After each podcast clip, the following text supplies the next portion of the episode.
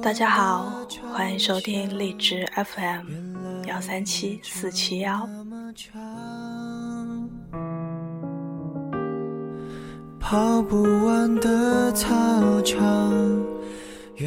我不知道你们朋友里有没有 gay 这样群体，我有，还不止一个。对很多直男来说，听见这些人，大多数都会说：“嗨，你别说了，我不想听，我觉得恶心，我接受不了，怎么难听怎么回绝。”我有时候挺替他们绝望的，可又觉得现在这个社会里，喜欢同性本身就不被看好。尽管许多国家开始合法性，可是这依然不会成为主流感情。许多人还是会按照正常的路线去结婚、去生子、去完成一个很普通的人生大事。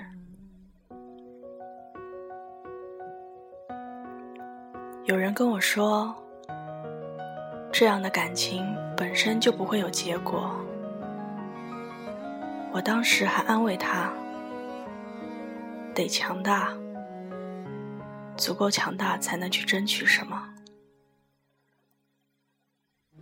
不然在很多人心里，这就是一份十分荒唐的事。不要抛弃家人，哪怕被家人抛弃。”小门口老地方不少人都随着年龄开始逐渐接受家里的安排，去走很平常的和大多数人一样的生活，不会再为了感情做出很极端的反抗。相反，他们开始顺从。我不知道多少真的开始喜欢面前这个不一样的性别。将要同他一起生活到老的姑娘，而出柜的有没有？有，我确信有。能够被理解，那是万幸；不能被理解，那就是一场战争。不管输赢，都将伤害到很多人。你为了保护某一种感情。而让身边的人遍体鳞伤，还能这样坚持多久？所以身边的 gay 朋友尽管很出色，但对这个问题还是很低调。大概只有这样，才能更好的保护自己。听过一个 gay 朋友很久很久的爱情。就好像陪他经历了一番酸甜苦辣，到后来失恋分手，我竟然连安慰的话都说不出来了，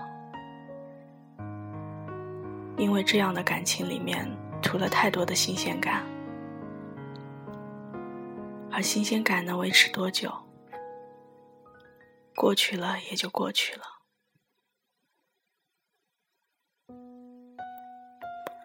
一个人认真很久不被珍惜，那么差不多也该结束了。不是说非要你不可，只是难得遇见这么合拍的你，所以想要努力。感情这个东西哪里分性别呢？你问我还喜欢你吗？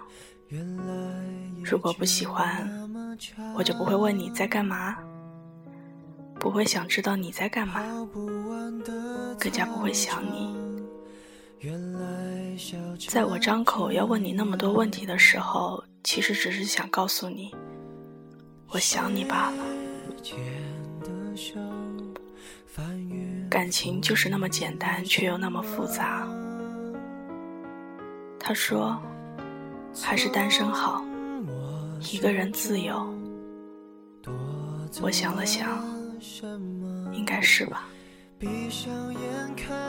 要找最合适的，不要找最好的，因为没有什么是最好的。两个人一定要在一个频率上，同时的付出，才会有同步的感受。一直都答应朋友要写一篇像样的关于他们的爱情，后来都不了了之。也可能我真的不能当做一个故事来呈现，它太长了，以至于我不知道要说什么才能够表达清楚。我希望他们都好，好好生活。不因为社会的看法而受伤，直到足够优秀，去让所有人去祝福。而我在这里，希望他们幸福。校门口老地方，